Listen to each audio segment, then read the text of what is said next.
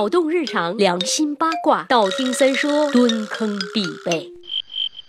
借用大家一丢丢的时间，给自己打一个小广告。玩微信的朋友加起来，微信公众号搜索“三公子约”，是子曾经约的那个约，在那里我们不认真、不正经，甚至不定时的瞎更新呢。小伙伴们来聊啊！顺便在这里回复一下在微信后台长期锁片儿的各位朋友们，你们有没有听过这样一句经典的论断？声音好听的人长相都一般般啦，声音越好听，很有可能长相就越尴尬呀。你们觉得三爷的声音好听吗？那是。相当的好听啊！那么你们觉得三爷还能长得好看吗？那是相当的好看了。我就是传说中的那个例外，长得又好看，声音又好听了。可是就不给你看，气死你！等粉丝过十万吧，兴许心情好啦，就露个脸什么的。现在不露也是为了保持整体的神秘感。另外还有一个原因是，三爷的这张脸确实辨识度不高啊。说的通俗一点就是大众脸喽。从小到大被说像了无数人了，比如眼睛大，人家说我像赵薇呀。像梁静茹啊，像唐唯呀，哎妈呀，就是变着法儿的说自己好看呢。我不发照片是怕你们脸盲认错人啦。好了，夸了自己这么半天，终于说到今天的正题了，就是脸盲症。究竟啥是脸盲症呢？为啥患有脸盲盲症的人总是认不清人脸呢？其实我们人类作为一种社会性动物，是有一种重要的认知能力的，而且我们每一天都在反复的使用着它，那就是面孔识别能力。可以说这种能力是与生俱来的，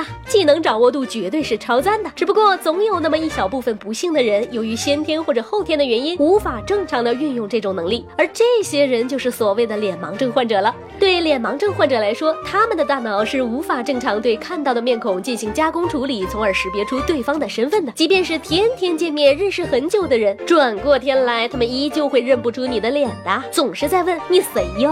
其中呢，就有一位叫做大卫的脸盲症患者曾经写过：“哎妈，这就像你问一个盲人。”看不见东西是什么感觉，或者问一个聋人听不见声音是什么感觉一样，我是想象不出来这个世界每个人都有一张独特的面孔是什么样子的，完全都是无脸人好吗？当然，一般来讲，脸盲症是可以分为两种的，一种呢是获得性脸盲症，说白了就是先天没有毛病，但由于某些后天的原因，比如中风啊、外伤等原因，大脑受损了，啪叽一下就脸盲了。第二种情况叫做发展性脸盲症，没办法天生的喽，一生下来。就缺乏正常的面孔识别能力，同样是大脑的问题，不是后天刺激，那就是先天的喽。在大脑发育早期受到某些因素的干扰，造成了认知人脸能力的丧失。这个东西还有一定的家族遗传性，所以脸盲也可能跟基因有关系。不要以为这是一个罕见病哟。根据近期的一些调查研究，人群中发展性脸盲症患者，也就是天生有病的这群人，比例可高达百分之二点五到百分之二点九，还真是脸盲无罪，认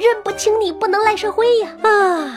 像我这样天生丽质、智慧与美貌并重、勇气和侠义的化身，真的会有人认不清脸呀？还真是一种损失呢。想认脸吗？来关注订阅呀！凑够十万人，爷就爆照了呀！你呀你呀你呀！玩去了，拜了个拜。微信公号搜索“三公子曰”，让我们彼此相爱，为民除害。